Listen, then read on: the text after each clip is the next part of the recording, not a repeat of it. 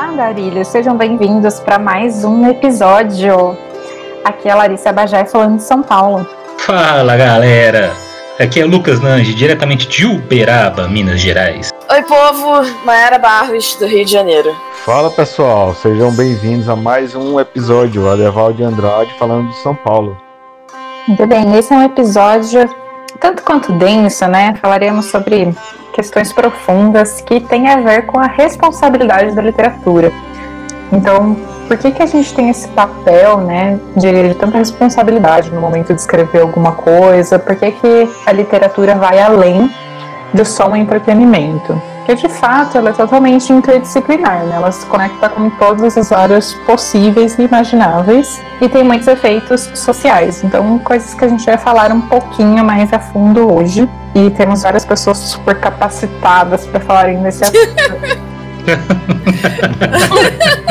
eu não me sinto super capacitada, não, mas ok. Olha, eu vou dizer aqui que a formação inteira da Mayara é eficiente para falar desse assunto. Ela tem a obrigação é. de ser uma expert.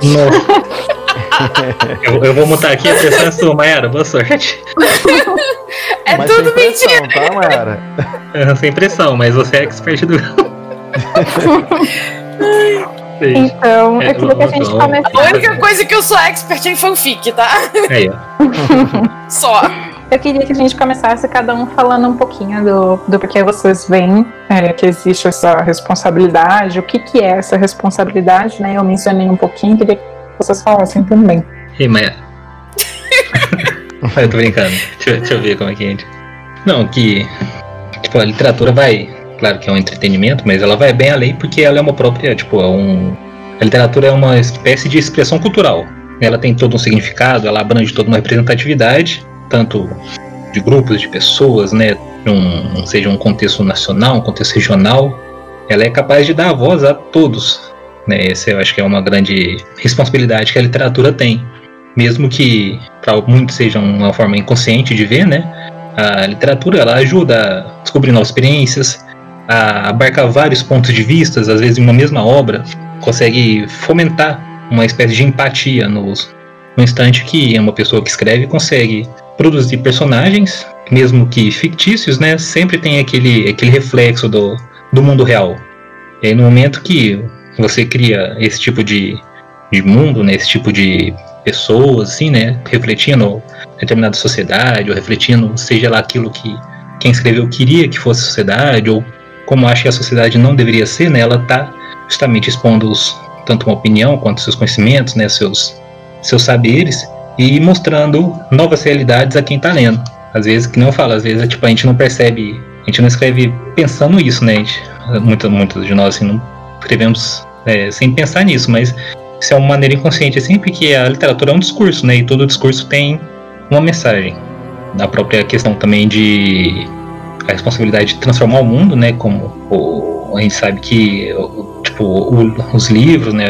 As histórias, a, a, escrita, né? Isso foi algo que revolucionou a história da humanidade, que revolucionou o mundo, literalmente, tanto para guardar saberes, informações ou histórias de determinadas épocas, né? Pro pro futuro. Isso eu vou falar mais depois, né, na parte de história. Mas a questão é, é basicamente essa, né? Que você tem toda um, um, uma complexidade assim dentro de livros que podem parecer simples, que dependendo da sua faixa etária, né, do seu gênero, ou seu público-alvo, sempre vai transmitir uma mensagem ali. Não importa qual seja, né? Às vezes são mensagens que mesmo quem escreveu, às vezes nem tá percebendo que tá colocando ali, né? Porque não adianta a gente, nós que escrevemos, né? A gente sempre coloca algo de nós dali dentro, alguma coisa que a gente conhece, alguma experiência nossa.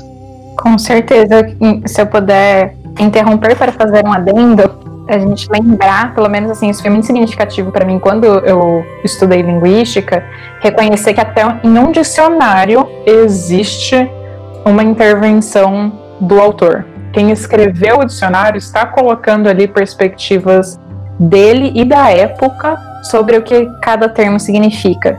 Quando você escolhe qual é a, a, primeira definição da palavra, você já está já tá intervindo no, a gente tem uma disciplina dentro da linguística que estuda sobre isso, e quando você pega dicionários antigos, é, fica muito claro como existe essa, esse reflexo da época e do autor, mesmo em um dicionário. Então, assim, por mais que a gente ache que existe neutralidade, sempre existe uma mensagem, um viés, algo que você pode tirar daquela obra. Então sempre tem mensagem. Eu acho isso muito importante de, de lembrar. Só. Eu quero, eu só quero é. fazer mais um adendo que enquanto pesquisadora, uma das coisas, principalmente uma pesquisadora em ciências sociais, né, porque a comunicação faz parte da, das ciências sociais, uma das coisas que a gente bate muito na tecla é que não existe é, objetividade.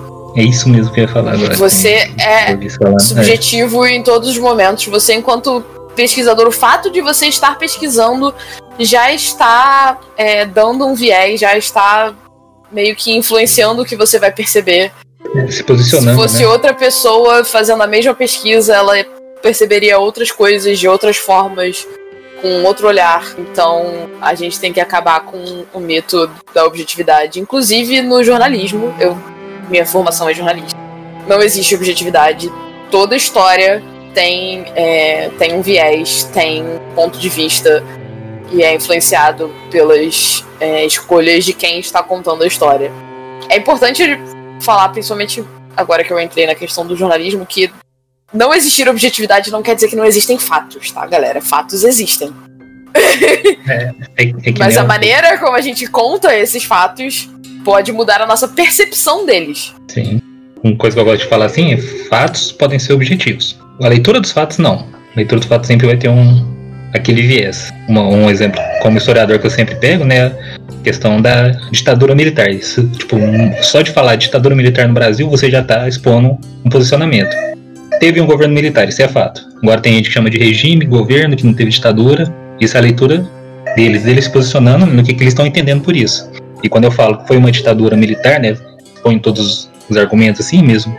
Posso até usar argumentos deles para expor isso, sabe? De quem fala que não foi uma ditadura, que eles muita gente, muitas vezes se contradizem, né? Só de ter tido é, inimigos políticos, isso já mostra uma, uma característica de ditadura, né? coisando assim, né? Isso já mostra que não tem neutralidade mesmo. Isso é algo que a gente tem que bater muito na tecla. Acho que a gente, nós que escrevemos assim, né? Não vou falar que somos influenciadores, assim, que parece que eu tô subindo degraus aqui. Mas a gente tem essa, essa voz assim, né? E tem que ter essa percepção de que nossas obras não, não são neutras, não tem. Não existe isso mesmo, que né, a Mayra falou qualquer área, qualquer lugar. Trazendo de volta para literatura, eu acho que o que o Lucas falou na, na primeira fala dele sobre a questão da, da, empatia é muito importante.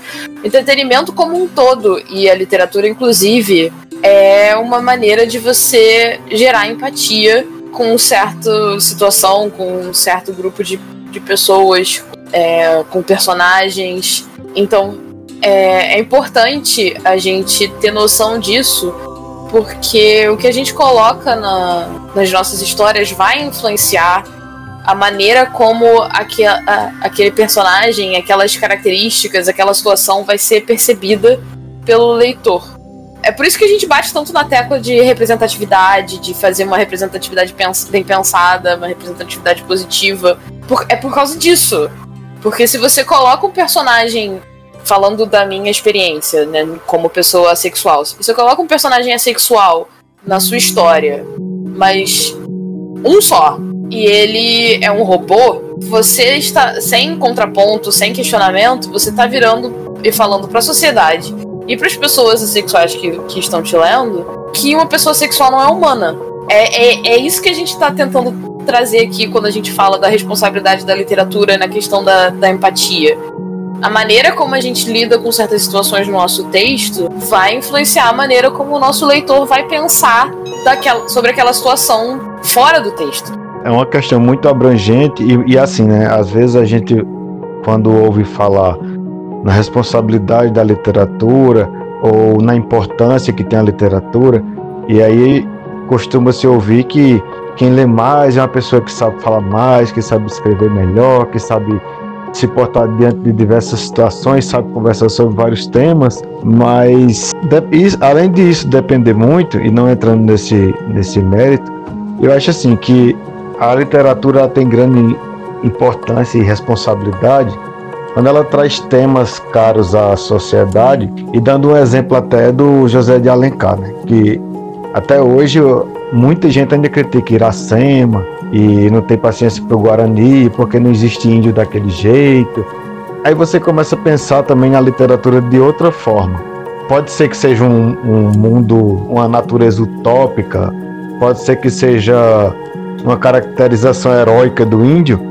Ele trouxe uma responsa é. Dá essa responsabilidade da literatura nesse sentido que ele mostra também outra outra vertente, entendeu? Que que no nacionalismo teve aquele boom e depois passou-se a tratar de outras coisas que ficou meio no esquecimento.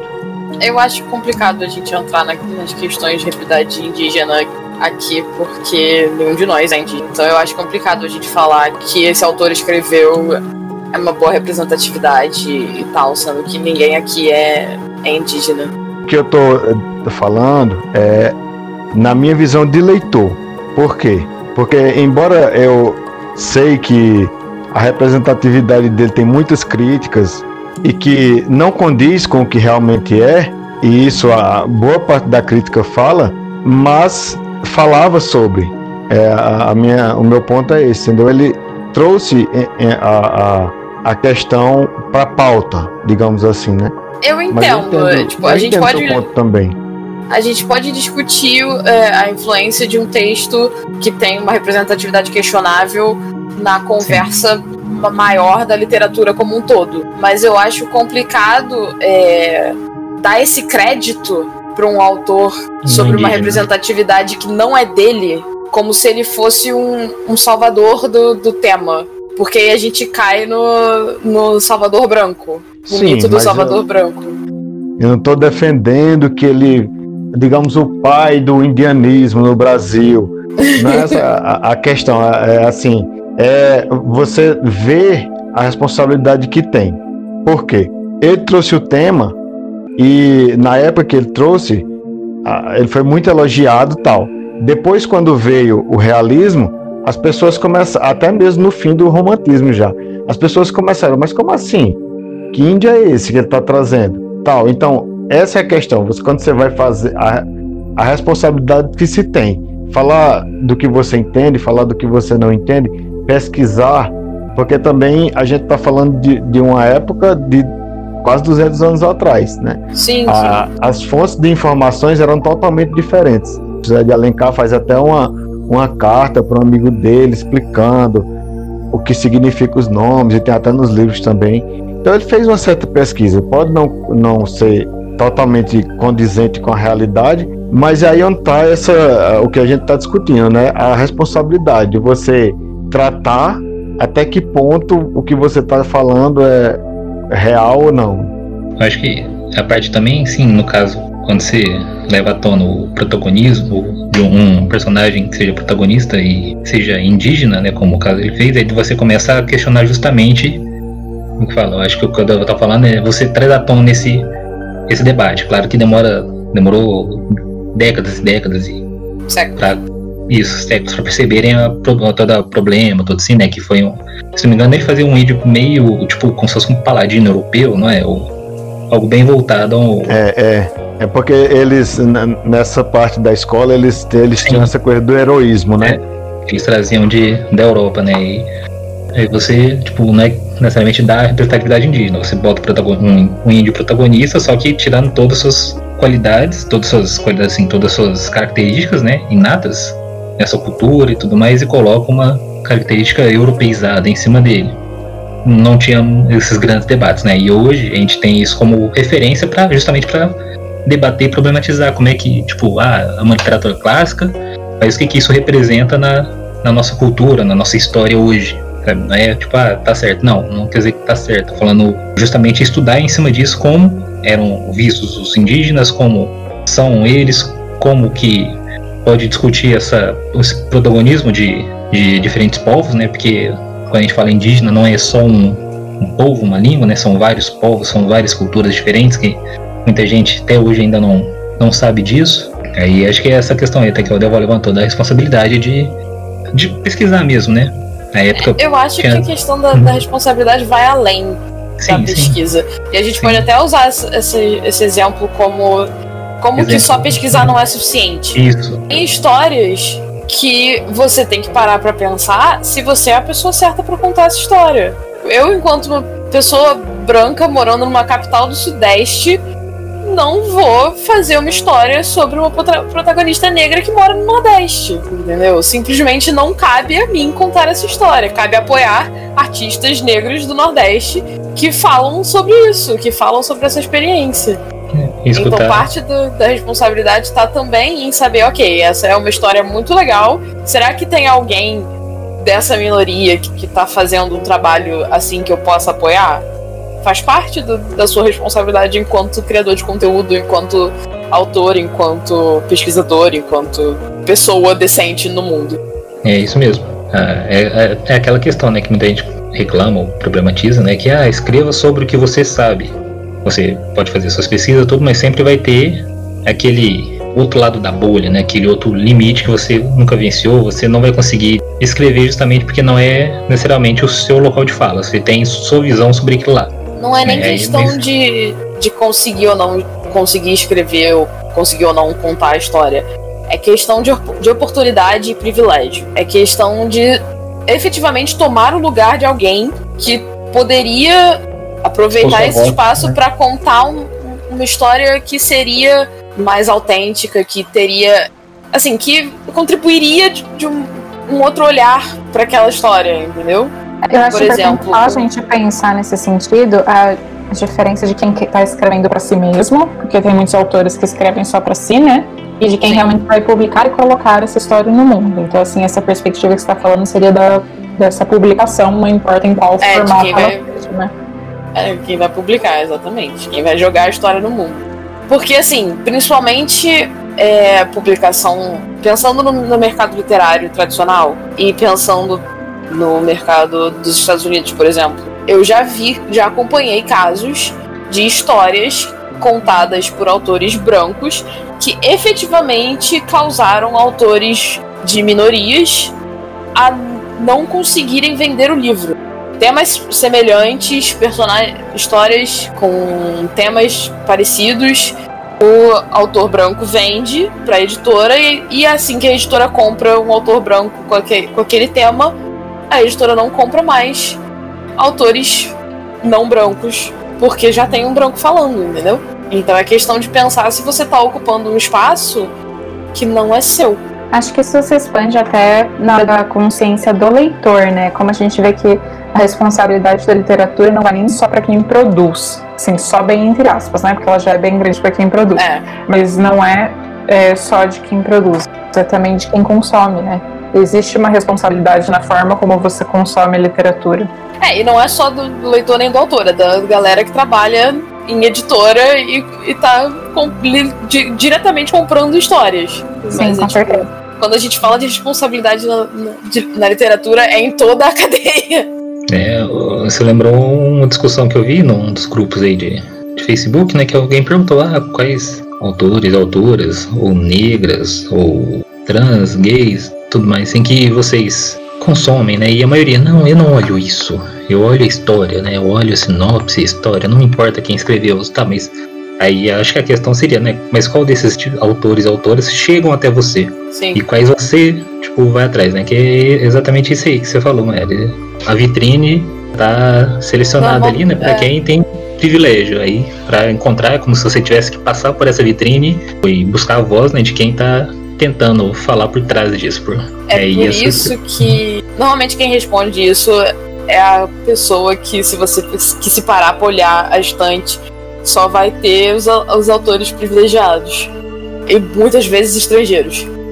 Mas é por isso que tem que tem esforços para levar visibilidade para autores é, minoritários. A, a Solane Kioro criou o bingo da literatura negra, que acontece em novembro. Tem a Mayra Sigwalt, que criou, que é booktuber e, e sempre recomenda autores não brancos. Ela já fez vídeos com, com autores asiáticos, com autores indígenas, com autores negros. Então, tipo, tem esforços para trazer visibilidade para essa galera. Mas você precisa parar para olhar se você tá consumindo essa galera. Não adianta falar que você não vê a história, mas só compra o, o Stephen King. Não, o que eu ia falar não tinha muito a ver, não, mas é que eu vi gente reclamando, ah, é que os preços nacionais, os e-books nacionais estão muito caros, os livros nacionais estão muito caros, sabe? Eu, aí eu fechei o Twitter, porque eu fiquei muito bravo. Porque... é, vamos, vamos, vamos, guardar pra, pra falar de preço de livro no, no episódio de treta.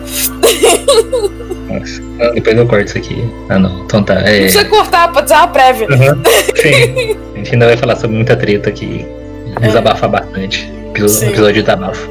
É, eu ia falar que a gente pode dar mais voz ainda ao Lucas agora, porque a gente vai discutir um pouquinho sobre história e literatura, né? Assim, onde tem. Eu só queria terminar um, falando uma coisa aqui no Responsabilidade da Literatura, que eu achei uma citação do Antônio Cândido, que é um dos críticos literários do país, ele falou assim, né? Abre aspas. Assim como não é possível haver equilíbrio psíquico sem o sonho durante o sono, talvez não haja equilíbrio social sem a literatura.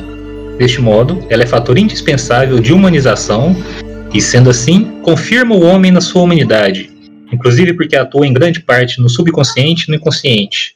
Fecha aspas. Acho que é questão daquilo, né, de da literatura ser um fator determinante, né, das questões sociais, da própria sociedade, da formação da sociedade, e ao mesmo tempo a sociedade molda a literatura, né, esse loop cultural existente entre, entre a literatura e a sociedade, a formação das pessoas, né, a formação de cada um. Perfeito, acabou o episódio, gente. Era isso por hoje. Brincadeira, não vão embora. Ah, achei que era política e literatura agora que a Maia ia falar. É, então, na verdade, isso foi da minha cabeça agora, tá? Eu tinha pensado política e literatura, mas eu acho que por questões de facilidade de compreensão de quem está ouvindo, por uma linha de raciocínio mais consistente, é melhor a gente falar primeiro de história e literatura do que de política e literatura. Pode ser? Eu acho que a gente meio que já falou sobre isso. É, sim, ainda tem. Eu já fiz ano por lá, né? Uhum. É, o, sobre história e literatura, né? Tem vários pontos que poderiam ser debatidos, né? Eu levantei só alguns aqui só porque para não ficar ó, acho que esse tema inteiro, né? Acho que nós quatro ficaríamos a noite inteira discutindo, conversando sobre, Com sobre isso, né? Primeira questão, né? Sobre a história e a literatura que elas sempre estiveram lado a lado.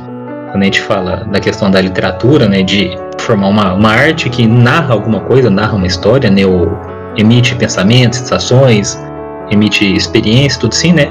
A história, até pouco tempo atrás, também era justamente isso. Quando um caçador da tempo das cavernas chegava no, na sua aldeia, né, na sua tribo e contava o que aconteceu no seu dia, né, ele está ao mesmo tempo narrando uma história, né, formando uma história dos seus acontecimentos, experiências, vivências e justamente trabalhando uma espécie de literatura oral, né, nesse caso seria uma história oral. Por isso que por muitos muitos anos, né, a história e a literatura meio que se mesclavam entre si. O próprio fato de contar o passado, né, para manter para o futuro, assim que a escrita foi foi inventada, né?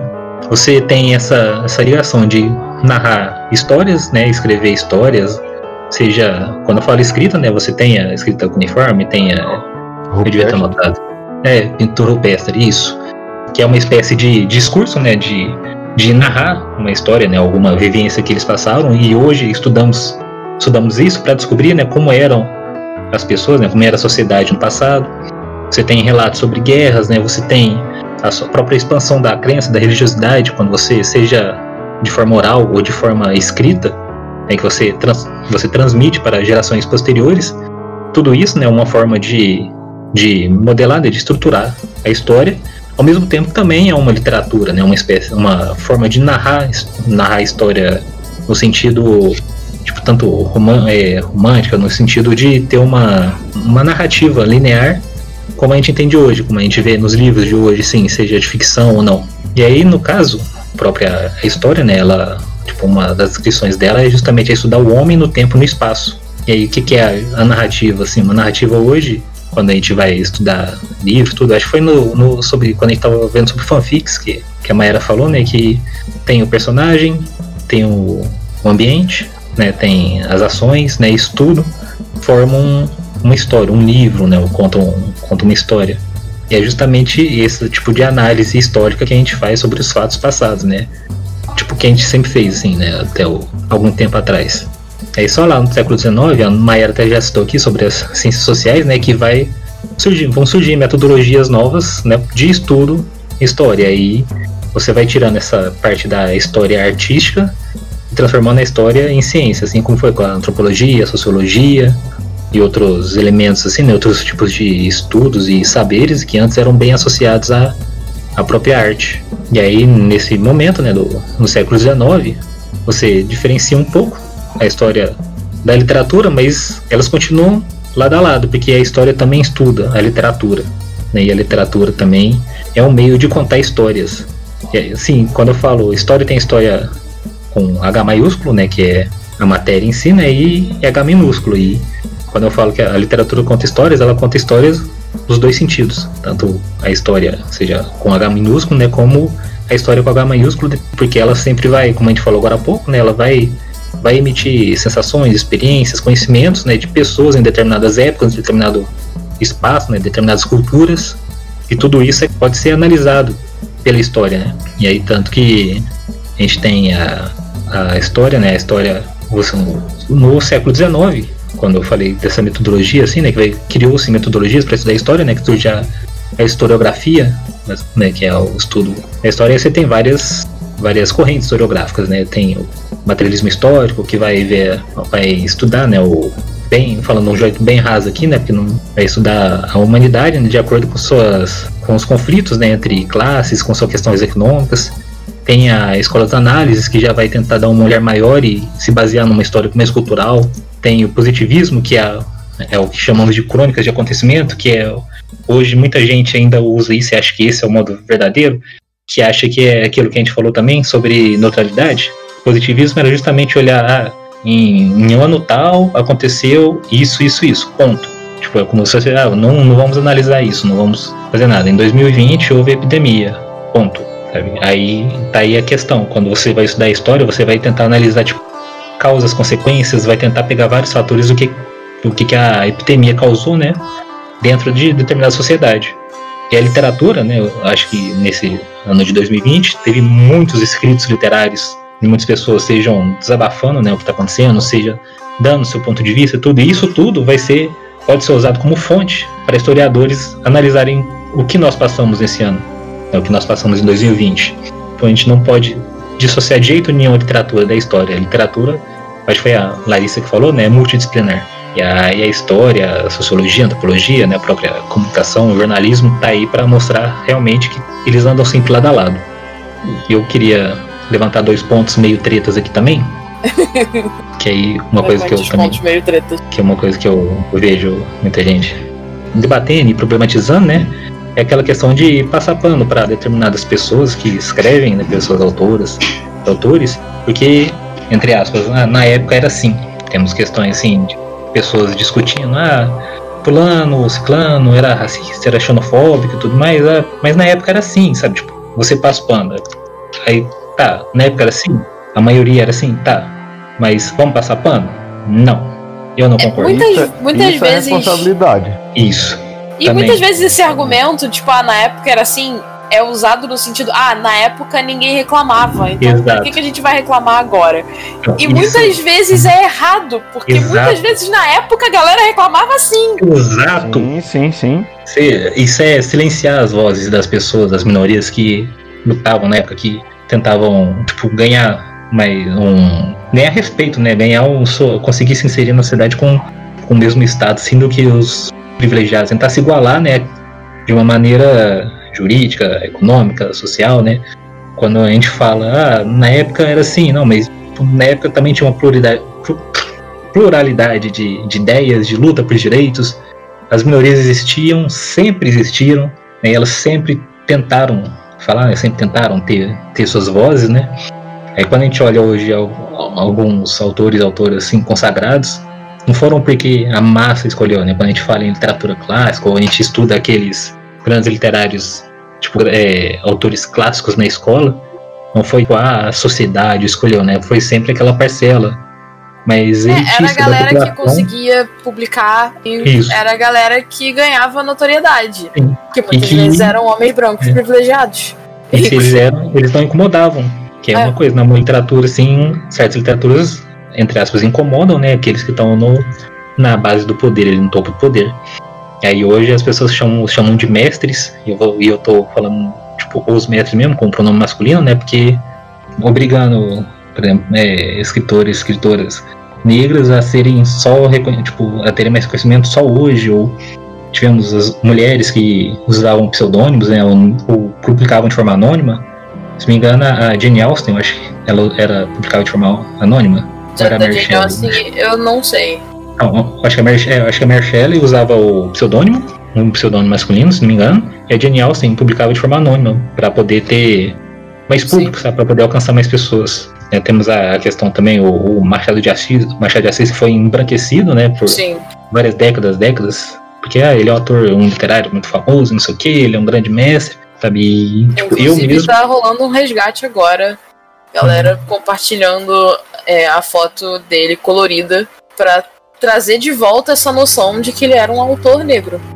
Eu acho que eu descobri isso tipo em 2019, 2018, eu te juro, eu não sabia. Foi é, tipo, falei, ninguém menciona caramba. isso na, na escola. Eu então, também só fui descobrir isso é apagado. É por isso que eu. Hum, dois, três anos que eu descobri que, que Machado de Assis era negro. Mário de Andrade também. Descobri fazendo uma oficina literária na Biblioteca Mário de Andrade. Foi assim uma situação, meu, vocês não sabem como era quem deu o nome para a biblioteca que vocês estão fazendo o curso, que absurdo. Nossa. É, real. É, então. mas é assim mesmo. É, é, o Machado de Assis eu sabia porque eu comecei a ler por causa dele. E aí eu comprei um livro antigão. Quando eu comprei, quando eu tinha 16 anos atrás, quando eu comprei, as páginas já eram amareladas. E aí é, é uma biografia dele que tem, tem as fotos dele, tem, tem mais coisas, tem coisas escritas à mão também. E aí eu descobri nesse livro. Aí ele eu sabia. O Mário de Andrade eu já não sabia. Eu descobri também ele há pouco tempo. Eu já fiz inclusive um desenho do Mário de Andrade e não sabia. não, esse eu não sabia também, não. É legal. É esse apagamento que existe. Mas é, é, é, é e, e, voltando um pouco à nossa questão da responsabilidade, né? Por exemplo, para trazer uma coisa assim para nossa atualidade, né? É, todos nós sabemos a, a questão do Monteiro Lobato, né? De, de ser racista e tal. Na época dele, com certeza tinha gente gritando contra isso, porque os indígenas eles gritam aqui desde julho de 1500. Os, é. os negros desde que chegaram aqui, desde que saíram de lá. Então, desde que chegaram aqui, desde que foram arrastados para cá. Então, não é porque ninguém gritava, ninguém protestava, é porque é, é da sua responsabilidade ou não. Hoje em dia, a gente vê que está muito forte a questão do, dos, das pessoas não brancas, isso está ganhando mais notoriedade, né? E de outros gêneros sexuais que não binário. E aí vai do autor se ele vai colocar em todas as suas histórias, né, personagens binárias, brancas, ou se ele vai expandir os horizontes, se ele vai pesquisar, se ele vai procurar, se ele vai procurar leitores betas para lerem a obra dele com outros personagens diferentes e multifacetados como a gente tem no Brasil. A é gente tem que, tem que fazer esse episódio com o papel do lado do pai anotando a lista de treta. Uhum. Porque essa discussão já me lembrou uma outra treta. Qual? A questão da, da, representatividade não é só se você vai considerar colocar personagens ah, dessa, dessa minoria ou não. É questão de parar para pensar no universo que você tá criando. Se você, se na concepção do universo você tá dizendo alguma coisa sobre uma minoria só porque você não parou para pensar. E aí, como exemplo, tem milhares de histórias com tipo doença que afeta só mulheres ou só homens que esquece da existência de pessoas trans. E isso aí é, é, a gente guarda pra, pra episódio de treta. Não é só usar, né? Saber como usar. Não, é, é ter em mente, saca? Tipo, uma questão que eu vejo muito discutida na comunidade é, Aroace, e de novo, eu tô trazendo isso porque eu faço parte e é a minha experiência, é como muitas vezes em livros de romance, em que o objetivo, o, objetivo final é que os personagens principais entrem num relacionamento romântico, a galera esquece da existência de leitores aromânticos que gostam de ler romance e colocam umas frases que igualam romance a ser humano, tipo, a estar vivo. Tipo, se você não, não sente atração romântica, você tá morto, é basicamente. Uhum. E é esse tipo de coisa que tem que parar pra pensar quando você tá escrevendo, mesmo que você não vá colocar nenhum personagem romântico na sua história. A sua história, por padrão, ignora a existência ou simplesmente não considera que esse tipo de gente exista. O que você está dizendo com o seu livro quando você escreve que sentir atração romântica é estar vivo, entendeu? E, e é aquele negócio. Voltando, meio que dialogando isso que você falou com a questão de passar pano para autor, né? Quando hoje, com todo esse conhecimento, todo o ativismo, todo, tipo, todas as vozes que até a internet, nas redes sociais ajudaram a, a expandir mais, sabe? Não tem, tipo, não dá para ter aquela desculpa de falar, ah, não sabia, ou a sociedade é assim, sabe? Você teve essa possibilidade de posicionamento. Ah, eu não vou fazer porque eu não quero. Tá, você tá se posicionando desse lado aí que é excludente, que tá excluindo pessoas. Não tem outro, tipo, não tem o que. Tipo, ah, tá lacrando, tá querendo colocar. Sei lá. É, é como se não fosse. Como se desumanizassem esse tipo de, de, de pessoas. Sabe, essas pessoas estão sendo excluídas. A gente não tem outro termo, sabe? E aí, por isso, quando aí às vezes as pessoas hoje tomam escritores consagrados, os mestres, antigamente. Né, um caso mais recente que eu vi foi o Lovecraft nessa discussão toda, porque ele, ele, acho, se não me engano, ele teve uma carta bem xenofóbica, assim, né? Os livros dele, sim. A questão do, do Lovecraft é bem mais embaixo. Sim, sim, então. E eu acho que a gente pode deixar pra, pra... treta. Não, digo nem pra, pra treta, porque não é treta, é racismo puro e. Então. Mas assim, então, a gente é, não precisa entrar nesse, nessa discussão, porque assim, já é discutido. A questão do Lovecraft, ele não é relevante no contexto nacional.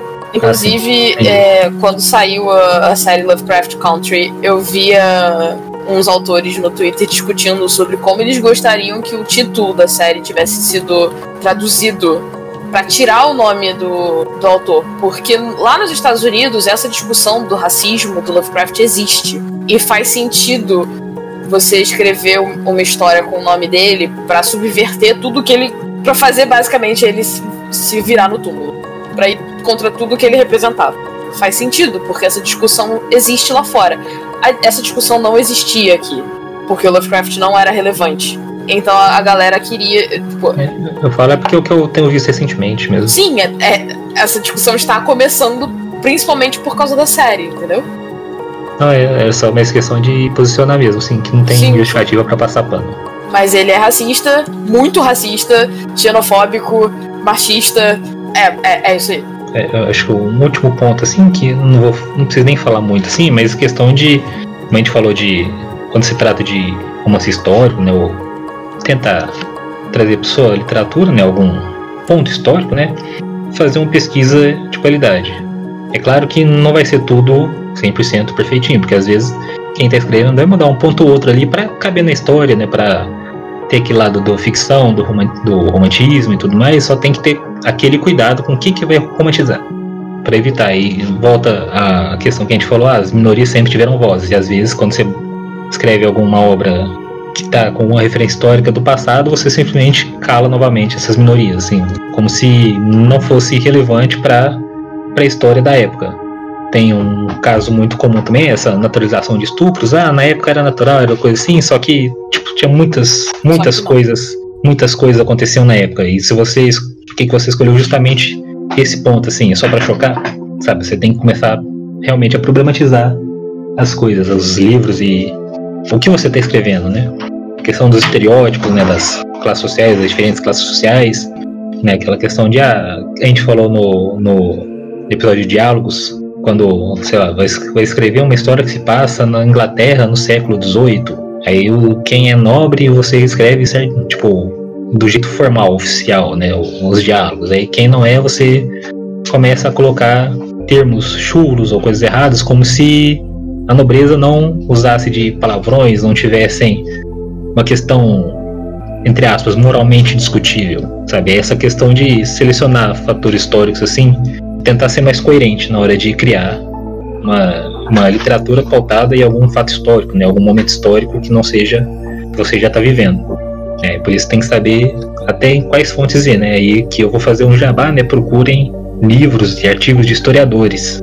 Uma discussão no meio acadêmico de história, né? Sobre esses livros da história politicamente correta do Brasil e essas coisas assim, né? Que tem muitas críticas, né? A, a quem escreveu né, por causa do uso das fontes, né, a metodologia que usou, que foi basicamente nenhuma metodologia, simplesmente joga informações sem problematizar, sem contextualizar muitas coisas e, e aí as pessoas leem, né, acham, nossa, foi assim, nossa, é desse jeito, e acaba deturpando assim o, a real, a real contextualização histórica, né, a, e deixando de lado a historiografia. Aí as pessoas escrevem, podem escrever livros rasos, né, tem visões deturpadas, estereotipadas de, de no caso de minorias, né, de pessoas que sempre foram marginalizadas. E aí é por isso que essa é uma outra questão que junta a história com a literatura, que é um ponto muito importante, né, se você quer escrever alguma obra baseada em, em algum fato histórico. E só para finalizar aqui, né, eu achei um artigo muito bacana, não vou falar sobre ele não, eu vou deixando as referências aqui do podcast, que chama História e Literatura, algumas considerações. Foi um, um doutor em História, né, chamado Valdeci Rezende Borges, que ele fala, tipo, fala bastante, até do que a gente já comentou aqui, das questões das experiências, do consciente, inconsciente, de cada um, da humanização, da, da importância, da relevância da literatura no meio social, e elencou isso com a questão como anda lado a lado com a história. É isso aí, quem se interessar assim, vale muito a pena ler depois. Para fechar, eu só queria comentar, deixar um questionamento para os nossos ouvintes. Quando que vocês descobriram que a Mary Shelley inventou a ficção científica? Segundo questionamento. Quando vocês descobriram que o primeiro romance escrito na história da humanidade foi uma autora japonesa em, no, em mil, entre mil e mil e doze? Eu descobri agora. Entendeu? O nome dela era Murasaki Shikibu, esse é o nome artístico, e ela é autora de Genji Monogatari, que é considera considerado o primeiro romance, primeira história no sentido que a gente usa hoje. Eu tava procurando também a referência que eu já tinha visto tem um tempo, mas o gênero literário de super-heróis também foi inventado por uma mulher na França. Nessa época, né, hoje era bacana isso, justamente para ver a diferenciação, né? Porque quando a gente fala em, em escritos na época são mais tipo relatos ou reis mandavam monges fazerem crônicas sobre si, né? Ou sempre tipo sacralizando né sua história, seu, seus atos, tudo mais, né? Quando você pensa na questão do romance, eu acho já tem essa diferenciação aí fica, fica bacana ver esse aspecto histórico dela, essa primeira romancista aí, a japonesa. Sim. E a diferença então, é, tipo, dela. Fazer esse questionamento, né? O quanto você efetivamente sabe sobre a história da literatura? Isso, eu acho que toda essa discussão acabou que já falou muito de política, né? E assim, Sim. vou até falar para nossos ouvintes uma coisa que eu tinha comentado entre nós antes, que é a gente está tentando separar em tópicos uma coisa que não é realmente separável, né? tá tudo junto. É. É, Mas tá acho que a gente mesmo. falou bastante sobre a política e eu vou, se vocês não se importarem, de novo mexer na hora da nossa pauta. Tranquilo. Porque eu sei que toda essa discussão que a gente teve faz muito mais sentido agora a gente falar sobre moral e ética. Porque, assim, quais são as escolhas que estão sendo feitas, né? Como, como isso expressa moral, como isso expressa ética. Não vamos entrar em detalhes, né, sobre o que é moral, o que é ética. Acho super legal vocês pesquisarem sobre isso, quem, quem tá ouvindo, né? Mas, assim, né, uma pincelada meio por cima, a gente vai ter questões pessoais, né, da pessoa mesma, que envolvem bastante a moral, e questões que são mais sociais, envolvem o meio, que vão envolver um pouco mais a ética, mas essas coisas obviamente vão se, se cruzar, né? Mas quando a gente se depara com determinados elementos na literatura, isso vai expressar moral e ética de época, sociedade, da, do próprio autor. E assim, o que você está colocando no que você está escrevendo e também o que você está consumindo, né? E como isso é rico, até mesmo historicamente, né, para expressar essas questões, mas também para você aprender justamente a empatia, né? Ter outras visões e reconhecer outras formas de, de lidar com a sociedade, de lidar com o mundo, outras sociedades, né? E além do nosso próprio umbigo. E tudo isso vai se refletir muito na, na moral que a gente tem no momento das escolhas que a gente está escrevendo e do que a gente está lendo, né? Essa, essa questão é política, ética e moral eu aconselho a todos os ouvintes a lerem Saramago, porque lá vai estar, tá, isso aí vai estar tá, assim bem profundo. Eu, eu li o ensaio sobre a cegueira, estou lendo as intermitências da morte e já estou com o ensaio da sobre a lucidez no ponto de bala, como se diz. e cara, traz temas assim que você que você começa a refletir intermitência da morte, no começo já é dito, então é um spoiler, mas no começo já, tá, já é assim. Intermitência da morte acontece que no país as pessoas param de morrer. E aí você leva para aquela para a questão que todo mundo gostaria de não morrer, né? Ou pelo menos morrer daqui a mil anos. Mas você vê que isso é um grande problema. E aí ele vai discorrer sobre isso, sobre a ética, sobre a política, sobre moral, e tudo isso vai estar vai tá lá bem bacana para apreciar.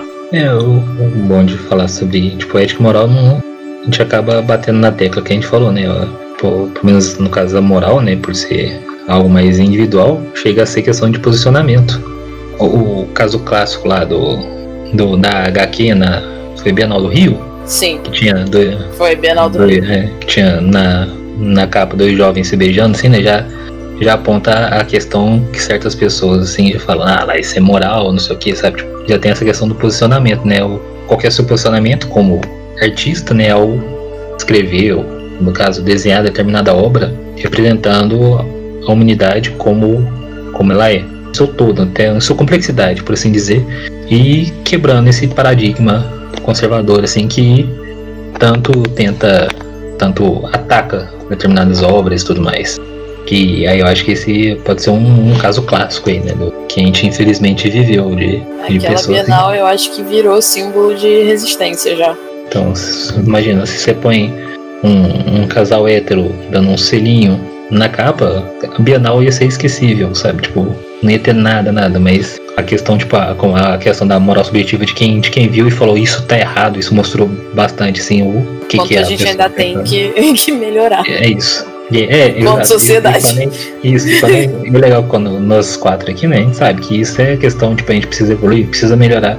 Isso é nosso posicionamento. Isso é uma responsabilidade que a gente tem de expor na, nas nossas obras. Se é isso que a gente quer para a sociedade, se é isso que a gente quer deixar para o futuro, né? Porque a obra é um registro, tipo, nossas obras mesmo de ficção, assim, é um registro que vai ficar, né, para o futuro. Quem lê vai ter sua percepção, tipo, vai, vai perceber nossa ponto de vista, nossa visão, né? Ou e aí vai ter que tomar partido também, falar, ah, esse é uma bosta, é cheio de, sei lá, tem gay, tem não sei o que, ou senão falar, nossa, caramba, é, tipo, realmente, às vezes precisa daquele estalo para abrir os, os olhos assim, né, e, e ver que há toda uma realidade fora da, da, da bolha de cada um. E aí entra vários aspectos, vários exemplos, né? Seja essa questão do, do, do, do casal gay, seja o uso de pronomes neutros, né? A Maiara escreveu um conto, o A Hora Dourada, né? Que chama assim, né? Que se lê assim, as pessoas. Eu, eu vi muitas críticas boas, né? No caso, quando eu falo crítica, gente, crítica não é só falar algo ruim. Tipo, crítica é, é dar sua opinião, né? Ou falar o que você, que você sentiu, essas coisas, né? É isso que eu tô falando, esse que é o conceito de crítica. E eu acho que a gente pode falar isso no, no episódio de treta também, porque eu vi cada. Nossa. Vamos lá. Você, você viu, você viu comentários sobre linguagem neutra no geral? Ou você tá falando de que você viu críticas sobre o meu conto e que eu não sei? Não, não. Foi sobre linguagem neutra no geral. No, do Ok, seu conto eu só vi as críticas boas. Não me assusta. A gente tem que- É, a gente tem que expandir o episódio de treta para o mês da treta. Não, não. Tem que, tem que ser pontual, porque senão a gente fica o ano inteiro falando de treta e isso não é legal, não. Não, é, porque tem, dá pra falar, dá pra falar muita treta. Tem muita treta, gente. Toda semana tem uma treta diferente.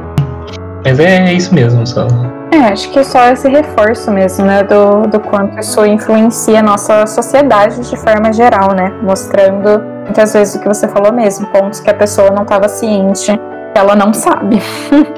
É, e eu acho que, tipo, uma última coisa é que essas, essas escolhas, essas noções de moral e de ética das nossas escolhas, elas não aparecem só no que a gente escolhe mostrar. Elas aparecem também no que a gente escolhe não mostrar. E o silêncio também significa, né? Sim. Exato. O silêncio também é um posicionamento. Eu, eu- eu tô, eu tô falando, Sim. não, não existe neutralidade, não existe neutralidade. Se silenciou, tipo, ah, não vou falar nada, vou ficar na minha, isso já é um posicionamento. É aquela questão, a gente não, não dá pra fugir disso. Por isso que quando, quando a Larissa montou a pauta, né, ela falou, ah, política e literatura. Tipo, política, nós somos seres políticos, tudo que a gente faz, tudo que a gente vive, Sim. né. O A fato nossa de existência é Exato. política. é questão política. Se a gente está aqui no podcast, a gente tem essa oportunidade de gravar um podcast, a gente tem um material para gravar um podcast, né? A gente tem um tempo ainda que escasso, né? Que a gente tem muita coisa para fazer. A gente tem esses conhecimentos, sim, sobre o que a gente está falando, nossas leituras, nossos saberes, vivências, tudo é uma questão política. Não dá para falar que ah, não dá pra falar em neutralidade, não dá pra falar, tipo, ah, eu não vou ficar politizando nada. Não, mas esse livro, esse, esse grupo, esse podcast é sobre política ou literatura? Como se fosse. Como se pudesse Como se separar. Como se desse pra separar. Então, é, isso, não, isso não existe, gente. Não, não adianta. Acho que se você. É, é aquela questão, né? Ah, você vê. Você acompanha X-Men, acompanha Star Wars, e ainda assim fala, não, mas parem de politizar meus filmes, minhas séries, meus livros. Não, então você não entendeu nada. Né? Que, Uhum. que as pessoas falam, você tá. Ou, ou é aquela questão, você não quer entender, né? Porque às vezes tipo, como se cresce uma barreira de. de é, é- é um pouco de descrença e ódio à política, né? Que as pessoas têm e acabam falando que política é, é- é direita e esquerda só. Tipo, ah, é os partidos aí, tudo sim, né? E esquece todo, todo o processo da vida dela, que é um processo político, né? E eu acho que isso vai muito de um projeto mesmo de poder, né? De quem faz a política ser desgastante a ponto de alienar as pessoas. Aí você vê, você vê que é uma coisa, como a gente tava falando, que não dá pra separar, justamente pegando os pontos da nossa pauta, inclusive. Uhum. Por causa da história do Brasil, as pessoas confundem política com falta de ética. Sim. Pra muita gente, política é falta de ética, corrupção, malandragem, safadeza e por aí vai. E política é muito mais do que isso. Ah, na verdade, É, pra quem em não teoria, sabe, é o contrário disso, né? Pra quem não sabe, política é uma palavra que vem do grego e significa basicamente agir na cidade. Porque cidade em grego é polis. Se você existe numa na cidade, em sociedade, Suas ações têm consequências. Agora sim pode acabar o episódio. Aqui não. apontado. Eu, eu lembrava de alguma coisa assim, mas eu não lembrava do agir em sociedade. Valeu, Mike. eu, eu, eu fiz faculdade de comunicação, eu tive aula de política, alguma coisa tem que ter ficado, né? Sim. Eu acho que pode seguir para o nosso próximo tópico. Alguém quer adicionar algo mais? Eu acho que o próximo talvez seja mais curto, talvez não, nunca se sabe para onde vai encaminhar. É, verdade. pra galera que tá ouvindo a gente, acho que a gente nunca comentou que é, a gente nunca sabe pra onde a conversa vai, porque a gente não faz roteiro. A gente faz tipo, tópicos que a gente quer comentar e, e conversa. Uhum. Sim. Exatamente. É, é melhor, né? Deixa mais fluido, mas. É, por isso tem episódio de 25 minutos, outros de uma hora e meia. É. É, e outros de três horas a gente edita pra ficar duas. Mas nosso próximo tópico seria falar sobre educação e literatura. E assim, tanta coisa para dizer e ao mesmo tempo nada a ser dito porque parece um pouco óbvio a relação, né? Mas vamos falar sobre isso. Quem temos de professores aqui? Eu, eu sou a professora em formação, se serve. Também. Eu fiz é, licenciatura em História. Eu vou, eu vou é, ser professora de, de universidade, provavelmente, mas eu ainda serei, ainda conto como Conta professora em pra mim. formação. Ah, Claro. então todos, todos aqui estamos. Eu fui professora, o Lucas Eu fui também, já fui. É, formei em licenciatura. falou que também é um, um professor em formação. É, Sim, graduado em letras. É. Então é isso aí, gente. Todo mundo pode, pode opinar Uhum. sobre literatura e educação. Eu fui professora de inglês, então assim, é um tanto quanto óbvio que a gente usa literatura no ensino, né? É extremamente útil para infinitas possibilidades, desde a pessoa entender como funciona a cultura do local, até realmente utilização de expressões, prática do idioma, e é uma forma que muitas vezes é mais lúdica, né, para tratar o ensino, mas isso é extremamente específico, assim, do, das do tipo de aula que eu dava, né. Com certeza, nós temos experiências muito diversas aqui com outros tipos de aula. É, eu acho que eu ia levar para um ponto mais sobre a voltar para a questão da responsabilidade. Porque a Ah. escola, muitas vezes, é o primeiro lugar que a gente vai ter contato com literatura. Exato, exatamente. Assim, se você não tem uma família que tem condições de, de comprar livros, se você não tem uma família que incentiva, se você não tem uma família que se importa, muitas vezes o primeiro momento que você vai encontrar um livro vai ser na escola. ou por, porque o professor de português vai te obrigar a ler um livro para você fazer um teste, ou porque você vai para a sala de leitura, para a biblioteca e vai descobrir esse mundo literário na escola. A educação, nesse sentido, eu diria que é incentivar a leitura é parte da responsabilidade da escola. Faz parte Inclusive, do... acho que ensinar a questionar até as coisas Sim. que estão sendo lidas, né? o interpretar, tudo isso é fundamental e vem da escola, né? Tá na educação diretamente. E vai além do tipo interpretação de texto. É questão de você saber. Eu enquanto professor, eu enquanto doutoranda, para dar aula em faculdade, dar aula de comunicação em faculdade, eu não tenho que me preocupar só se o aluno sabe ler ou não. Eu tenho que me preocupar se o aluno está conseguindo entender o contexto que engloba aquilo que ele está lendo. Não adianta você pegar um, um, texto e achar que ele existe no vácuo. E isso faz parte do que o conceito é literacia midiática. É você entender quem é que quem está falando, de onde a pessoa que está falando está falando, qual é o objetivo daquele texto. E isso não é só para livro, não é só para jornal, é para post no Facebook, no Twitter, no, no Instagram, para você entender se o seu amigo que postou tipo, ah, tô muito pé da vida hoje, queria queria fazer alguma coisa para relaxar, é um desabafo ou é um pedido de ajuda, tipo, é, é entender quem tá falando, de onde essa pessoa tá vindo, que tipo de mensagem aquela pessoa costuma passar que ela leu, que ela, é, qual é o contexto do que ela sabe, do, do que ela acredita. Isso é muito importante em pesquisa, porque muitas vezes você vai ler um autor e vai pensar, pô, o que ele tá falando parece com o que eu pesquiso, parece com o que eu penso.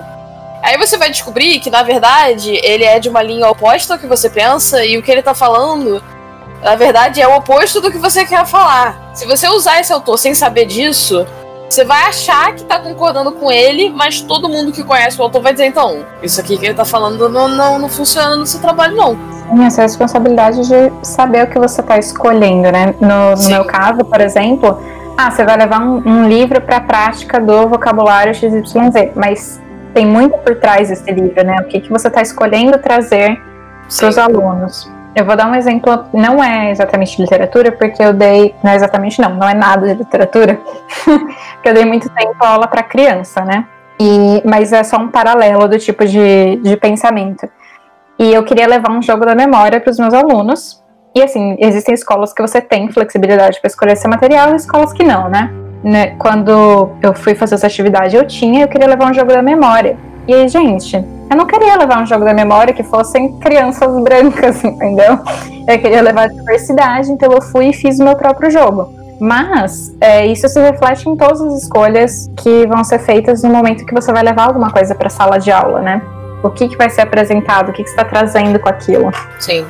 A gente associa, geralmente no senso comum, associar a literatura com alfabetização exclusivamente a alfabetização, sabe? Como ah, a gente vai passar literatura para as crianças, realmente para ensinar a ler e escrever. Tá certo, é claro, mas não é só isso. E vai uns, muito além disso. Vai, então. E achei interessante, uns há três anos atrás, em 2018, tinha um amigo meu que trabalhava na, acho que trabalha na faculdade aqui da minha cidade, né? Ele, ele dá aula de metodologia científica para a turma de pedagogia. E ele falou que tinha algumas, alguns alunos, algumas alunas que não tinham orientador para o TCC lá e me convidou para orientar tudo. Sim, uma delas tinha TCC falando justamente sobre isso, a, a importância da literatura né, para a formação infantil. E uma das primeiras frases que a, essa moça escreveu, eu não achei o coisa porque está no meu pendrive. Só que eu não sei onde está meu pendrive, já faz mais de ano. eu acho que está no meu armário, ainda tem que achar. Foi justamente isso, ah, o senso comum é associar a literatura à alfabetização, só que a literatura vai muito além disso, sabe? Ela quando eu comecei a ler o que ela estava escrevendo, essas coisas assim, né, eu achei sensacional. Eu falei, ó, segura essa frase aí e fala essa frase na hora de apresentar, porque é o seu ponto alto. Né, que quando a gente trabalha com literatura, né, a gente trabalha. Bom que vocês falaram basicamente tudo mesmo, questionamentos, né, a exposição da complexidade das pessoas, né, quando uma criança, uma criança, um jovem, né, pega alguma obra assim que remete a outra cultura, né, a outro, a outros tempos, tudo assim, né, abre os olhos dessa pessoa assim para um mundo fora de sua bolha, fora de sua realidade. E voltando um pouco para a história, né, você pega quando você lê romance histórico, assim, então assim você consegue elencar, né, fazer essa ligação entre o que foi antes, o que é agora, e como essa literatura consegue ser essa ponte entre os dois. Também tem o caso que a gente citou agora há pouco, o Deval falou, né, do José de Alencar e tudo mais, essa questão, como eles, eles viam determinados povos na época, né, como é hoje, sabe, você pode usar a literatura para fazer botar um conflito entre os dois tipos de escrita, como que era antes, como que é o de agora, né, evocar pensamentos, né, demonstrar novas culturas, e você ensina, né, eu acho uma questão chave também, que já citou aqui, a gente já citou em outros episódios, vou falar de novo porque é muito importante, né, ensina a empatia, quando você juntar a responsabilidade de quem está escrevendo, né, com o que escreveu, e a percepção do, de quem está lendo. Fora também, né, quando você trabalha livros, sala de aula, você pode, você utiliza muitas práticas lúdicas, né, que é, que é muito útil, porque uma leitura, às vezes a pessoa pensa que leitura envolve só os olhos ou a cabeça, né, saber mais palavras, saber falar melhor, mas envolve várias sensações, porque você pode, você vai ler um livro, né, você envolve toda essa, essa percepção, tipo, da leitura mesmo, né, você, às vezes, você pode escutar alguém declamando o livro, né, falando, recitando o livro, falando o que está escrito no livro, né, o professor ou professora, ou muitas vezes uma prática muito usada assim em sala de aula, né, fazer as crianças depois que você lê uma história para fazer as crianças continuarem a história, sabe? Isso trabalha a imaginação, trabalha a criatividade. Elas podem ensinar a história, né? Elas podem ler uma história e explicar o que entenderam da história. Isso tudo cria um, um saberes mais complexos do que simplesmente aprender a ler e escrever. Né? Então, por isso que é isso, a literatura também não pode ser dissociada da, da educação. Isso aí. Alguém quer adicionar mais alguma coisa nesse tópico? Eu acho que não, acho que foi bem. Não, eu acho que ficou bem, bem, bem claro. Top. Eu queria que pra gente encerrar o episódio, cada um falasse um pouquinho sobre a relação da literatura com a sua área. Não precisa ser necessariamente é, pegando pelo viés da responsabilidade, mas a intenção é que a gente entenda como a literatura está em todos os lugares, e isso por si só traz todas as questões de responsabilidade que a gente já comentou ao longo do episódio. Eu posso começar falando um pouquinho, eu já falei da, da área de aula de, de inglês, né? Como linguista, obviamente que é extremamente importante a gente pegar textos para, inclusive, analisar é, como a língua vem sendo usada, transformada e etc. É, ao longo do tempo, né? Basicamente, todo tipo de informação a gente consegue tirar de textos de, de literatura. Mentira, não é todo tipo de informação, é linguagem, uhum. linguagem oral, né? Não, não vai é, dar. Linguagem oral, livro escrito fica complicado. fica um pouco impossível. Mas enfim, muita coisa a gente consegue tirar a partir dali, é extremamente importante. É a única fonte? Não, mas né, não dá para ignorar literatura quando a gente fala de linguística. Eu tenho uma relação muito estreita com a literatura, tanto é que, que eu desisti até da minha primeira formação por causa da literatura. E eu fui uma pessoa que comecei a ler com 14 anos de idade, foi quando eu li meu primeiro livro. Foi aquela coisa assim de, de amor à primeira lida, e desde então, cada dia mais escrevo e estudo. Terminei optando por, por começar a fazer letras, tá com dois anos. E acho assim que de grande importância. Além de tudo isso que a gente já falou, a literatura ela é, é capaz de, de nos levar a imaginar possíveis futuros, a viajar por outros lugares. E eu, uma das, das partes que eu gosto muito assim, de estudar é com relação à, à literatura regionalista, né? A questão da responsabilidade que eu pretendo trazer assim para a aula, se eu vier a ser professor aqui, né? quando estiver tratando esses temas, tratar sempre de, de, de dar outras visões para os alunos ou para alguma pessoa com a qual eu fale, no sentido de que quando a gente estuda obras regionalistas e até pela fusão que tem as, as obras nordestinas, né, por mídia de, de televisão, de livros, sempre aquela coisa mais retratando somente o sertão, os estereótipos dos quais a gente já falou, né? E tirar um pouco essa coisa, é, ó, beleza, tem essa parte, tem a, teve as grandes migrações das pessoas para Brasília, na década de 50, para São Paulo, mas nem, nem tudo é assim e nem sempre foi assim. E mostrar como é hoje, até trazer até outras obras é, contemporâneas, poemas contemporâneos, crônicas, que mostram outra visão também da região Nordeste. Se eu puder completar, né? Eu não, não sou da área de exatas, mas a Deval fez engenharia primeiro, né? E exatas não foge, né? A gente tem, por exemplo, um clássico que é Alice no País do Espelho, que traz vários conceitos matemáticos no livro. Então não é só porque é exatas que não vai estar na literatura, né? Pode pegar Asimov, ah, e é, ficção científica exatas é tá Alice. É o Chan. É. Hum. Ficção científica e todos os punks, né? Steampunk, é. vaporpunk, E dieselpunk. muitos punks, é. Tem alguns punks que fogem. É, É. verdade, é. Mas, ainda bem- é, mas é isso mesmo, é bacana. É por isso que, que as Mas pessoas os falam punks que, meio que estão na, na ficção científica, então. é, que as pessoas até falam assim, né? Quando, quando eu, eu- muitas vezes eu fa- já falei assim, pois é, perdi oito anos da minha vida. o pessoal fala, ah, mas não perdeu, né? É conhecimento, conhecimento você nunca perde. Eu falei, é, de certa forma, quem sabe lá na frente me ajuda, né? Na minha literatura. Escreve, É, escreve um Sertão. Punk. Hum, Aham, é mesmo. é. Lucas, eu acho que você já falou bastante da história, agora você tem que falar do direito. Yes. Direito. Primeiro, o, o, o fato de eu sempre tive contato com livro, né? Eu sempre gostei muito de ler. Antigamente, quando era mais jovem, assim, né? Eu acho que a cada dois meses, acho que eu falei aqui, né? Meu pai levava eu e meus irmãos pra livraria, sempre comprava um livro pra gente. A gente teve esse privilégio, sabe, de poder conseguir isso aí. Ajudou bastante a, dentro do curso de Direito, né? Porque eu, muita facilidade de ler, temos milhares, milhares de leis, cada lei tipo, tem suas interpretações, tem lacunas, tem tudo mais, né? Isso me ajudou bastante a interpretar muitas coisas, a ter facilidade em muitas áreas né, nesse sentido. Você acha que a literatura, em certas formas, pode ajudar a entender também o funcionamento do direito? Hum, sim, sim, trabalha muito. Uma questão que a gente falou, né, de moral e ética, a gente fala muito também de questão de justo e injusto dentro de obras, assim, né? A gente, séries e livros, a gente vê muito é, histórias de, de pessoas, né, de, de criminosos, criminosas, assim, né, que são protagonistas da história, sabe? E aí você entra naquela questão, assim, né, for aprofundar mais dentro da, dessa, dessas narrativas, assim, pensando como direita, nossa, tipo, tá errado, ele tá roubando um banco, né, tá roubando lá a Casa da Moeda, tá fazendo, tá produzindo drogas, não importa, tem sempre um justificativo por trás, a gente começa a englobar tudo isso e perceber, assim, essas, essas nuances de como a sociedade trata, né, o que, que é crime, o que, que é certo, o que, que é errado, o que, que é justo e injusto, né? Tudo E porque. até quem é criminoso e quem não. Exato. Né? Até onde. Qual que é o limite da lei, né? Quem tá dentro da lei na teoria e na prática.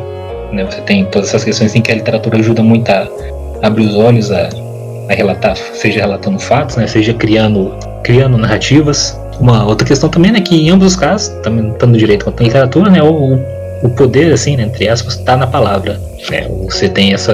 dá pra dissociar. E o mero fato de, de ler literatura, né, às vezes a gente acha, nossa, vai ler direito, tem aqueles livros teóricos, né, acho que qualquer área, assim, de, de humanas, né, ou de ciências sociais, assim, eles acham que o importante é ler livros teóricos, né, sem. Quando a gente pega uma literatura de ficção, né, justamente trabalha com empatia, trabalha com visões de mundo, você cria mais um carga de saberes e, e, e até fundamentos, sim, né, para conseguir dialogar em determinados casos, né, é, conhecer novas perspectivas assim que ajudam bastante no trabalho, seja como advogado, como promotor, né, como juiz. O trabalho do juiz é muito importante. A gente fala que não existe neutralidade e aí o juiz, na teoria, né, se fosse os que realmente fazem o trabalho certo, né, tipo, sabem que não existe neutralidade, ainda assim tem que tentar ao máximo trabalhar com a neutralidade. E a literatura ajudaria bastante isso, justamente vendo novos pontos de vista, né, tipo, para não chegar já com a cabeça formada, seja lá no ca- qual caso que for julgar. É bom da literatura é justamente isso, romper preconceitos, que quem atua no direito tem que evitar ao máximo seguir, né, ao máximo se deixar levar por preconceitos, que senão sai cada abominação aí que não vou nem citar aqui, né, porque a gente trabalha, que o direito trabalha com a humanidade, trabalha com o ser humano, né, e a literatura ajuda justamente a entender melhor o ser humano. E toda essa relação né, é bem importante mesmo para para pensar. Lembrei, é, quando tá falando justo e injusto, eu ia falar personagens cinzentos, né? Que aí um- um- a gente fala em bom e mal, mas para quem? Aí entra também a questão de moral e ética, né? Em que época, em que lugar? Para quem que é bom, para quem que é mal, o que que é bom, o que que é mal, o que que é justo, o que que é injusto. Por isso a literatura ajuda muito a trabalhar isso para todo mundo que atua em quero- direito. Assim. Eu quero abrir um parêntese aí antes da, da Mayara falar. Só uma recomendação quem tiver interesse, ler ou, ou assistir o Alto da Compadecida pensando no direito. Perfeito. O Ariano Suassuna ele era, ele era bacharel em direito e aí ele faz uma construção bem interessante no Alto da Compadecida e vale muito a pena tanto para ler de novo ou, ou, assistir, que é muito Uhum. bom. É, muito bom. Mas assistir ou ler assim, pensando no, direito, para você ver a visão, é bem interessante. me lembrou que na realidade eu falei sobre como a linguística usa a literatura, né? Mas de fato muita gente não sabe o que é linguística, né? não entende como funciona, até acha que é a mesma coisa que letras. E também temos literatura que ajuda, né? Hoje em dia temos até filmes populares que ajudam. A gente teve a chegada. A chegada, tô louca? É bom. isso, né? É a chegada mesmo. Isso, muito bom. E, né, temos uma linguista ali como personagem principal, então a gente também tem esse paralelo para ajudar a entender a linguística. Eu tinha esquecido de falar desse ponto. É, então, eu sou formada em jornalismo, eu fiz mestrado em comunicação social e eu estou fazendo doutorado em comunicação social. A literatura é basicamente a minha vida inteira, porque eu escolhi fazer jornalismo porque eu queria escrever e eu queria escrever porque eu gosto muito de ler. Então, já desde o começo, a escolha da minha, do meu caminho foi influenciada pela literatura. E segundo que literatura é um dos, dos objetos de estudos da comunicação que ninguém, de- ninguém debate se é válido ou não como objeto de estudo. Tem outras tretas na, comunicação que eu posso deixar para o episódio de treta. Mas literatura é objeto de comunicação e ninguém vai questionar isso. Se você quiser estudar livro, pesquisar livro dentro da comunicação, meio que já está justificado. Ninguém questiona que livro é comunicação. Eu lido com literatura como exemplo nas aulas que, que eu tenho que dar enquanto estagiária de doutorado. Eu lido com livros é, não só acadêmicos, né, mas muitas vezes a gente encontra citações e coisas interessantes a comentar em, em livros de em romances, em, em coisas assim também. E a galera que, que fala, estuda ficção científica, estuda fantasia, tem, tem de tudo na comunicação. E a literatura tá bem forte, no- no- é bem estudada. E assim, meu mestrado foi sobre fanfic, então literatura, fanfic anda de mãos dadas. O, o bacana, você me lembrou em 2007, né? Quando eu, revelando minha idade aqui, né? Quando eu tava saindo do ensino médio, um dos primeiros cursos que eu pensei em fazer foi jornalismo, justamente por causa disso, mas você me lembrou, foi que eu já gostava de, estudar, de escrever e tudo mais. E tinha jornalismo e história na minha lista. Só que aí eu. História também foi uma opção minha. Aí, então, é, é- anda bem lado a lado, né? Toda Letras também foi uma opção minha. Sim, né? Inclusive fiz meio semestre. É que jornalismo o pessoal de casa não, não deixou fazer. E Nossa. história. Né, História eu prestei, na época só tinha na faculdade particular, né? E, era, e virou EAD, justamente quando eu prestei virou EAD. E aí não abriu turma, o outro vestibular ia ser só seis meses depois, né? Aí eles me botaram no cursinho e mandaram eu escolher o que, que eu ia fazer. Eu falei, ah, entrei em Direito. Né? Aí seis meses depois abriu fe- na Federal aqui, que era antes era a Faculdade de Medicina, no Triângulo Mineiro, virou Universidade Federal do Triângulo Mineiro. E aí abriu história à noite. Aí eu falei, ah, quer nem saber. O povo de casa falou, não, mas tá louco, você já fez direito? Eu falei, ah, não, então faz direito de manhã e história à noite. A melhor Nossa, coisa que eu fiz. punk. É, foi mais ou menos assim, tipo, sei lá, eu me diverti muito, eu gostava muito Que bom. das coisas. Cansou bastante, sim, mas valeu a pena, sabe? E- Você, mas é. entra, você saindo do ensino médio em 2017 e eu entrando. 2007 e eu entrando. mas teve bom, teve bom. Mas é, o legal é isso, né? Jornalismo, história, linguística, letras, acho que tudo aqui leva a literatura e a. Acho que a gente tem até uma carga de responsabilidade que nossa formação traz, né? Impõe pra gente. Que a gente nós, não quer dizer que a gente não é famoso, a gente, nós não somos grandiosos, sei lá, que palavra usar assim, mas isso não Mas significa ainda não que. somos cânones. Não, ainda não, ainda não, ainda vamos chegar lá. Um dia, um dia. É, mas só de da gente já dar essa carteirada que a gente deu aqui, né, falando nossas formações, a gente já, já expõe um pouco assim, a responsabilidade que a gente tem com nossas obras. Sempre buscar melhorar. Isso aí. E lembrando que a gente falou alguns tópicos né, relacionados à literatura, a gente falou um pouquinho mais das nossas áreas, que obviamente não deu para cobrir a área de, de ninguém, né?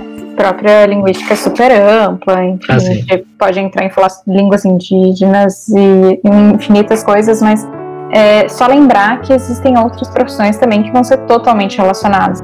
Né? A gente pode falar sobre psicologia, sobre filosofia e a literatura Tem também é infinitos extremamente importante. É. Antropologia, sociologia. Tudo ligado. Aham. Tem muita coisa. Muito bem. Algo mais adicionar, gente? Acho que fechou. Tá tranquilo. Bem, agradeço aos nossos ouvintes por nos acompanharem mais uma vez. Espero que tenha trazido bastante material interessante para vocês refletirem. Convido todo mundo a compartilhar nas suas profissões ou nas suas histórias de vida a importância da literatura. Contem pra gente, a gente vai amar saber. E até a próxima. Aqui é a Larissa Bagé falando de São Paulo. É isso aí, pessoal. Obrigado mais uma vez por nos escutarem. Não deixe de nos seguir nas redes sociais, né? Comenta lá, curte bastante, compartilha. Vamos, vamos todos ser coleguinhas. Ah, credo, não sei o que eu tô falando. Aqui é Lucas Lange, obrigado, gente. De Uberaba, Minas Gerais. Mais uma vez, obrigada, galera, por ouvir. Espero que vocês tenham gostado dessa discussão. Aqui é Mayara Barros se despedindo do Rio de Janeiro. Valeu, galera. Como todo mundo já explicitou bem aí a despedida, eu vou só dar tchau mesmo. Valeu, Adevalde Andrade falando de São Paulo. E. Acabou. Legal, porque eu pensei que tipo, foi denso e ao mesmo tempo foi, foi gostoso. Tipo, Sim. o episódio foi muito bom. A gente tá melhorando, gente. Eu acho que eu já falei isso, mas.